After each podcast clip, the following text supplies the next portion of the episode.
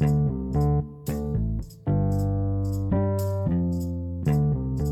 Olá, sejam muito bem-vindos e bem-vindas ao canal do Clube do Livro Kick Off Digital.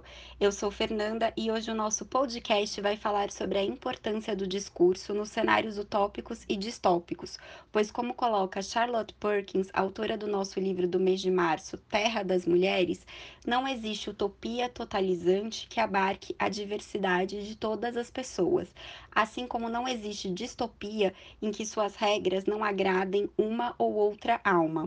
A primeira metade do século XX foi marcada por imensas mudanças culturais, econômicas e políticas que proporcionaram um ambiente histórico favorável para construções de ficções utópicas e distópicas.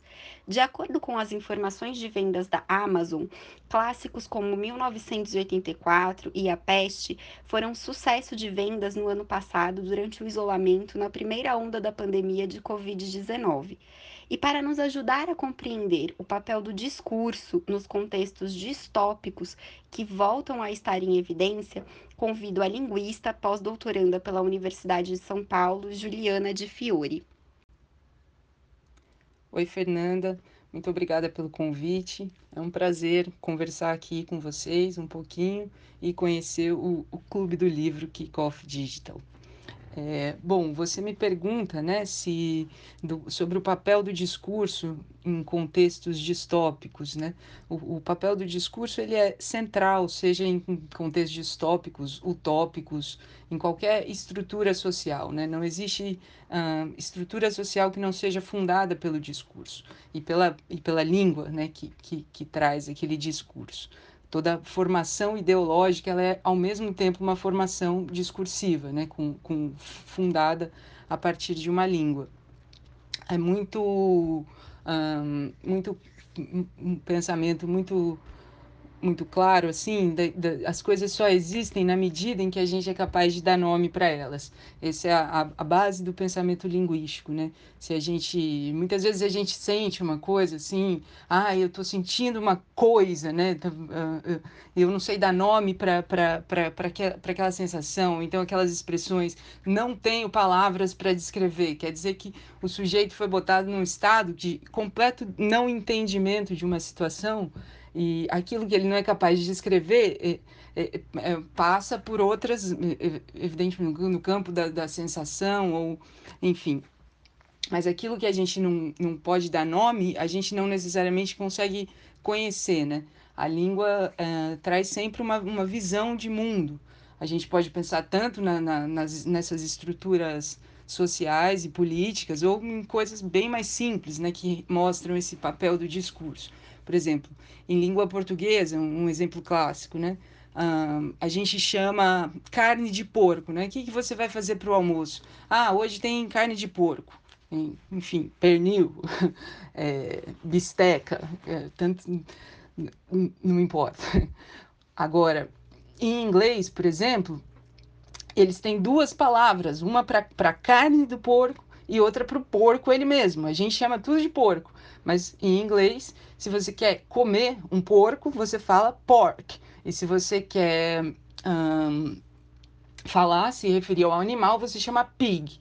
Então, é uma, uma maneira de, de, de, de, de se ver o mundo, né? de se catalogar o mundo e de discernir ali duas coisas é, diferentes a partir da língua. Né? O bicho é o mesmo, a carne que se come é a mesma, pode ser a mesma aqui ou nos países de língua inglesa, mas o modo como cada uma dessas uh, culturas linguísticas reconhece esse universo e, dá, e cataloga ele de uma certa forma é distinto. Né? Então, isso para dizer simplesmente assim, dando um exemplo banal de, de cotidiano, né, de uma visão de mundo implicada na língua. Para contribuir ainda mais com esta discussão, trago dois cenários.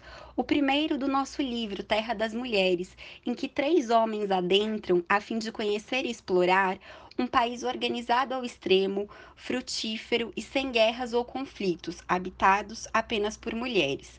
Como condição para essa exploração estava o fato deles terem de aprender a língua destas mulheres. Já um segundo cenário é o do idioma fictício Nova Fala, criada por um governo hiperautoritário no clássico distópico 1984. Gostaria que a Juliana comentasse sobre este contraponto da língua como forma de interação e conhecimento, explicitada no nosso primeiro cenário, e também como forma de dominação no segundo cenário. Bom, para te para falar um pouquinho sobre essas duas questões que você me coloca, eu vou pensar num exemplo histórico e num exemplo mítico. Então, bom, a língua como forma de dominação, é, trazendo um, um, outro exemplo, né, bastante próximo de nós e que, e, que estamos utilizando e vivenciando, é o fato, por exemplo, por que, que a gente fala português no Brasil? Português, que é uh, uma língua que vem de um país chamado Portugal, né? A gente não fala brasileiro. Inclusive, alguns, alguns, alguns países consideram que a gente fala brasileiro, e de fato há motivos para se dizer isso. Mas, enfim, a língua que se fixou no Brasil foi a língua portuguesa, porque o Brasil foi dominado por Portugal, né? Foi é, colonizado e um dos modos de colonização e de dominação é a imposição da sua língua, né? E, e da sua cultura por meio da língua, que, que essa é a prática mais conhecida desde de, dos impérios, desde os gregos, enfim, Império Romano, toda a conquista se o, o, vai o, o, exército, acontece a guerra, e quando se toma um território, se impõe a língua do colonizador. Né? Na, na Grécia, por exemplo, essa, essa, isso é o que define a civilização em, em, contraposição à barbárie, né? que são aqueles, os bárbaros são quem? Aqueles que não, não falam a língua do, do lugar, né? a língua oficial, tida como oficial, a língua da civilização o, o, em grego, né? Bárbaro, os bárbaros, é aqueles que, que não têm linguagem articulada, que bar, bar, bar, balbuciam, justamente, e, e por isso eles são excluídos daquela sociedade. Se você não tem, não, não participa, você está automaticamente marginalizado e, e, condenado a, a, a, a, exclusão daquele regime. Então, bom, todas as, as, as histórias, assim, to todas as conquistas passam por uma imposição linguística.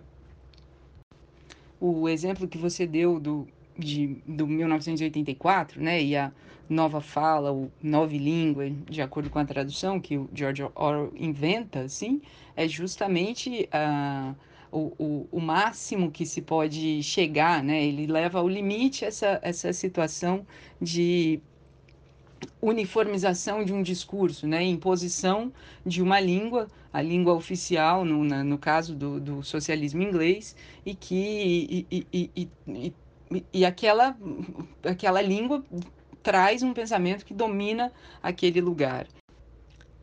E sobre a língua como forma de interação, né, do primeiro cenário que você se refere, eu disse que eu ia tratar de uma forma mítica, assim, que eu acho que pelo contrário, né? Se a gente pensar no episódio da Torre de Babel, assim, todos os homens falavam uma mesma língua, estavam lá construindo a torre, até que, como um castigo divino, Deus impõe que eles se misturem aquelas línguas para que eles nunca mais se entendam uns aos outros. E aí começa toda a grande confusão da humanidade, né? A, a grande, o grande castigo divino imposto ao humano foi justamente dividir as línguas para que os homens não mais se entendessem. Então, o, o, não deixa de ser é, um pré-requisito para se entender falar a mesma língua, né? No, como no caso da, do aprendizado desses homens aí quando adentram a terra das mulheres. Agradecemos imensamente a participação da Juliana. Esperamos que todos tenham gostado deste bate-papo.